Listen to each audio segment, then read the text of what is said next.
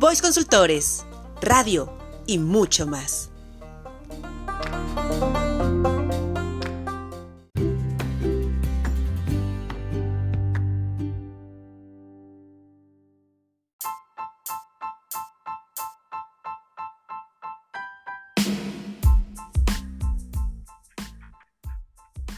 Hola, muy buenas tardes tengan todos que nos escuchan. Mi nombre es Ani Luna. Es un gusto saludarlos. tengo el gran gusto de saludar al licenciado Miguel Ángel Hernández Rey, perito en dactiloscopía y grafoscopía y documentos. Hola Miguel Ángel, ¿cómo te encuentras? Hola Ani, ¿cómo estamos? Muy buen día. Bien, bien, aquí trabajando un poco. Qué bien, me da mucho gusto. Oye, Miguel, fíjate que desde hace tiempo he tenido muchas ganas de, pues, de entrevistarte y precisamente ahorita que tengo la oportunidad, me gustaría muchísimo que me pudieras aclarar un poco a qué nos referimos cuando hablamos de dactiloscopía. Oh, muy bien. Mira, la dactiloscopía se encarga de estudiar las huellas que nosotros los seres humanos tenemos en los pulpejos, en las yemas de los dedos de las manos.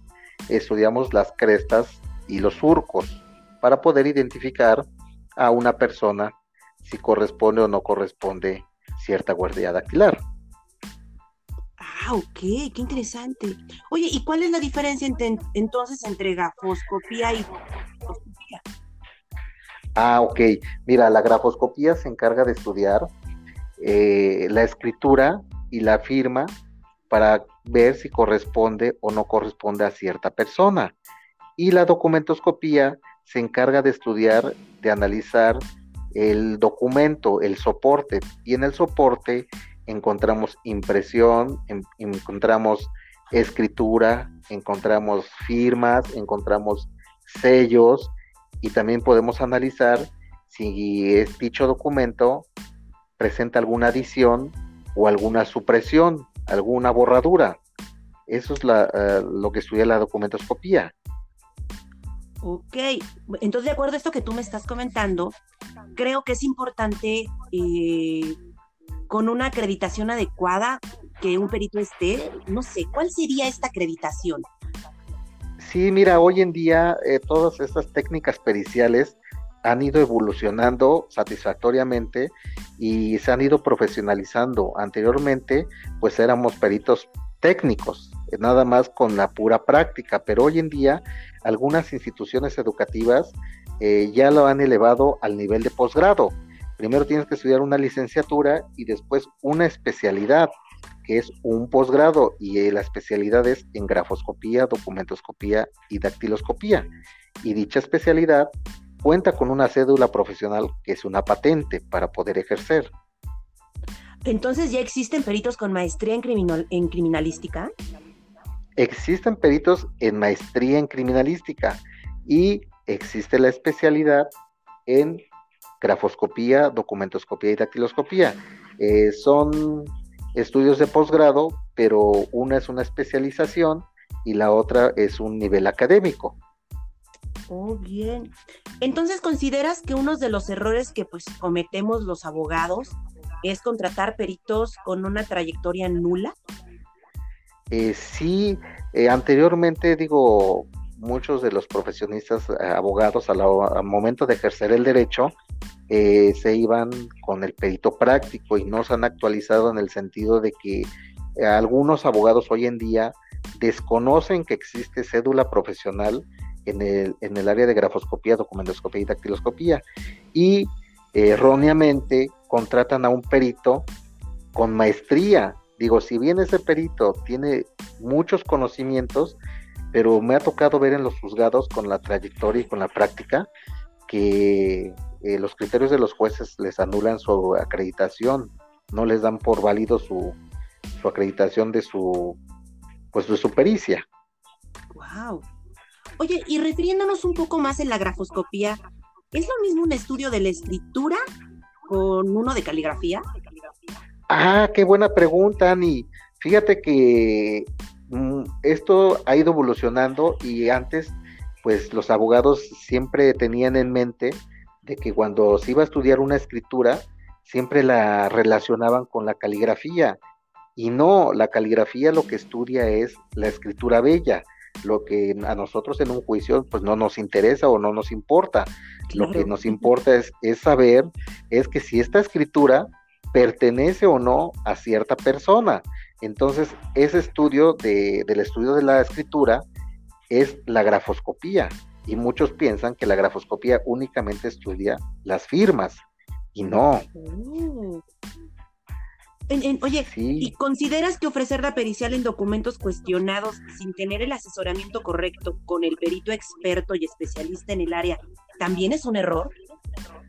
Sí, mira, es que todo esto, como te he venido mencionando, mí, eh, ha ido evolucionando y la verdad que cada vez me da gusto que muchos profesionistas se vayan actualizando para que pues tengan bien en mente qué diferencia hay entre documentos cuestionados, que los documentos cuestionados engloban grafoscopía, documentoscopía y dactiloscopía. Este, los engloban, pero también es muy importante que se acerquen al profesionista, que no le tengan miedo por la consulta en cuestión de los honorarios y que le digan, a ver, perito, a ver, experto, este es mi juicio en concreto, eh, dime qué es lo que debo de ofrecer, qué no, qué firmas voy a ofrecer, cuáles no, y asesórame cómo elaborar el cuestionario de puntos concretos que ofrezco. Es muy importante la, la opinión del experto antes de ofrecer la prueba, para que todo sea con éxito. Oye, y ahorita que hablamos de errores precisamente, tú como experto, ¿qué otros errores crees que se cometen frecuentemente, además de los ya mencionados? Eh, pues mira, hay, hay varios errores que, cometen nuestros, ahora sí colaboradores, los abogados. Una, pues ofrecer la caligrafía en lugar de la grafoscopía. Dos, eh, no saber qué firmas son las idóneas como base de cotejo.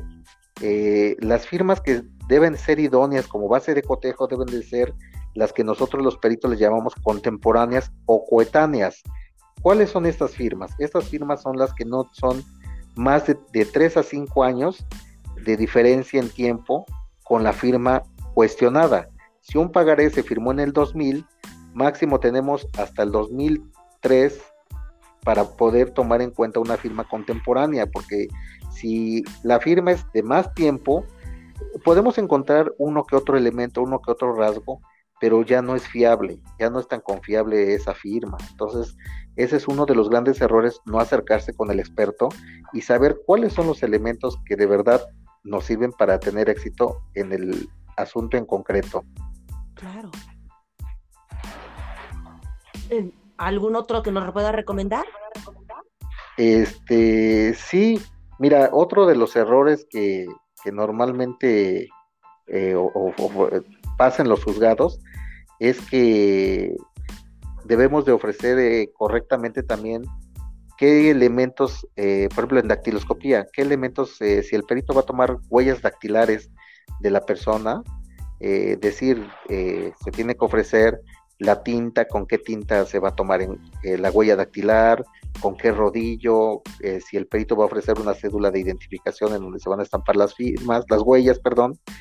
Todo eso se debe de ofrecer eh, en el escrito, porque muchas veces este, se ofrece al perito, pero no, se, no dice qué va a hacer el perito en el juzgado, me refiero a la toma de huellas y con qué elementos se va a auxiliar el perito, porque muchas veces los secretarios de acuerdo eh, desechan la prueba porque no va bien ofrecida, bien requisitada y la verdad pues los secretarios de acuerdos, que son las autoridades, no pueden subsanar los errores del mal ofrecimiento de la prueba.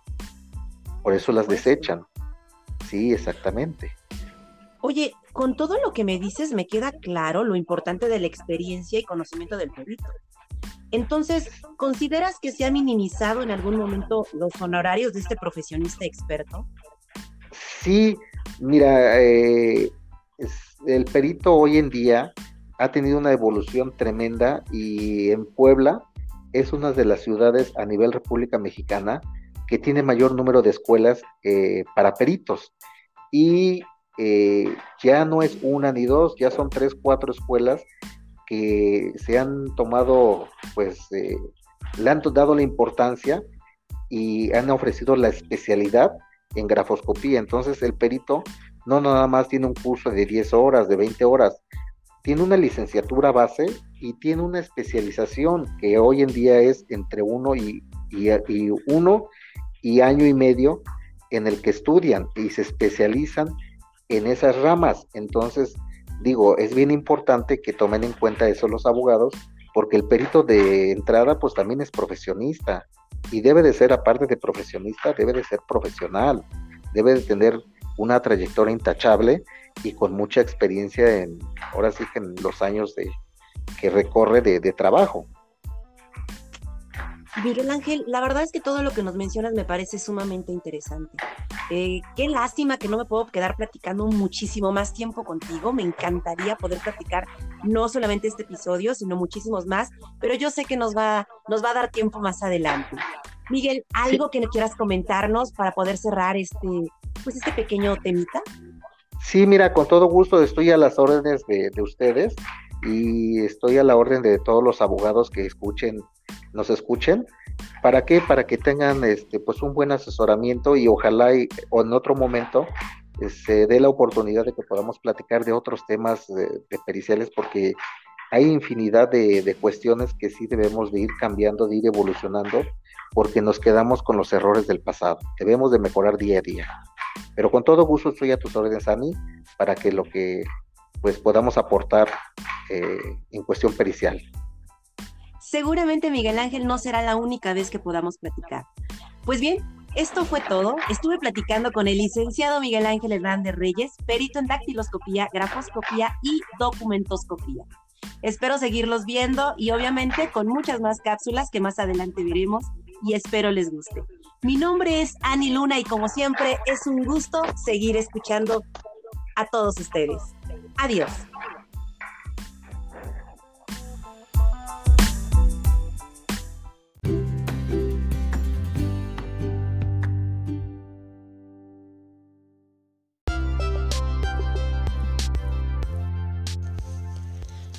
Voice Consultores, la consultoría en manos de los expertos.